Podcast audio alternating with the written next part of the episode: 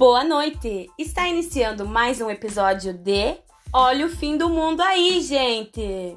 Com a voz de Eduardo Aminosso. À primeira vista, Ideias para Adiar o Fim do Mundo pode parecer um título meio pretensioso para um livrinho tão pequeno, porque ele é pitico mesmo, de dimensões e de número de páginas. Mas é uma delicinha de ler, e no fim das contas, o título faz muito sentido. Ayrton Krenak é um dos maiores pensadores indígenas brasileiros. E esse livrinho, na verdade, é uma palestra que ele deu no Instituto de Ciências Sociais da Universidade de Lisboa. Também há textos transcritos de uma outra palestra e de uma entrevista. Ler esse livro é como ouvi-lo falar, o que é sempre muito gostoso, mesmo com o choque de realidade.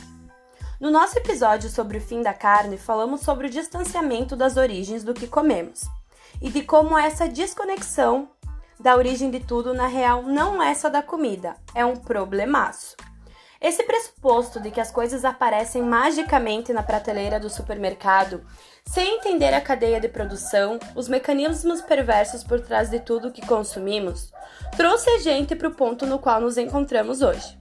Nesse momento da história do planeta em que a presença humana é mais nefasta e potencialmente devastadora do que nunca, Estamos pertinho da borda do precipício e continuamos achando que está tudo bem. Continuamos no piloto automático, sem prestar atenção no que acontece nos bastidores da vida capitalista. Se é certo que o desenvolvimento de tecnologias eficazes nos permitem viajar de um lugar para o outro, que as comodidades tornaram fácil a nossa movimentação pelo planeta, também é certo que essas facilidades são acompanhadas por uma perda de sentido dos nossos deslocamentos né? A gente definitivamente precisa parar para pensar sobre essas coisas. E quando você para para pensar, que é o que esse livrinho te força a fazer. O fim do mundo talvez seja uma breve interrupção de um estado de prazer extasiante que a gente não quer perder. Ou seja, todas as agruras do ser humano podem ser resumidas em ninguém quer perder privilégios. O que faz sentido, obviamente. Abrir mão de coisas legais é sempre doloroso, assim como pedir desculpas, admitir um erro, mudar de opinião.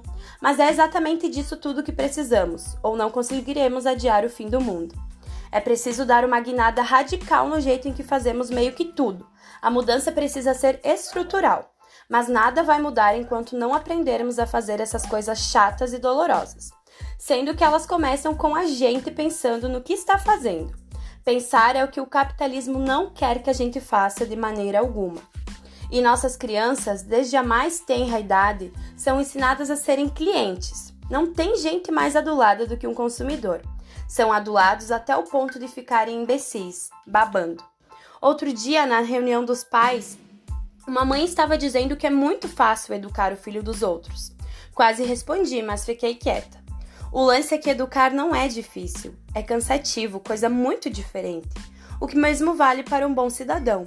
Não é difícil, mas é cansativo se policiar o tempo todo, principalmente quando a maioria das pessoas ao seu redor funciona na, mod na modalidade e defecando. Educar uma criança direito requer tempo, paciência e sim, aquela palavra tão esvaziada, empatia. Ser um cidadão consciente requer as mesmas coisas. É preciso pensar, refletir, se questionar e nada disso é indolor. Por isso é tão fácil para o capitalismo nos impedir de fazer as coisas. É muito confortável para a gente simplesmente se deixar levar por um sistema que não nos incentiva a fazer coisas dolorosas e cansativas. O lance é que não está dando certo. Se por um lado o ser humano é naturalmente desesperado, e já houve inúmeras ocasiões históricas em que parecia que o mundo estava para acabar, dessa vez os números, os dados estão comprovando que a coisa é muito séria. Eu tenho medo de verdade, de pensar em que tipo de mundo minha filha vai herdar, porque eu não sei como ele vai ser, não sei o que vai restar se a gente não se mexer agora. Sim, isso nos ensinou que não são nossos canudos de inox e copos de silicone e hábitos de reciclagem que vão adiar o fim do mundo, mas a necessária mudança estrutural tem que começar de algum lugar tem que ser exigida de nós, e só seremos capazes de exigi-la se fizermos essas reflexões dolorosas. Então fica aí o recado do Krenak. Bora pensar, gente. Boa noite.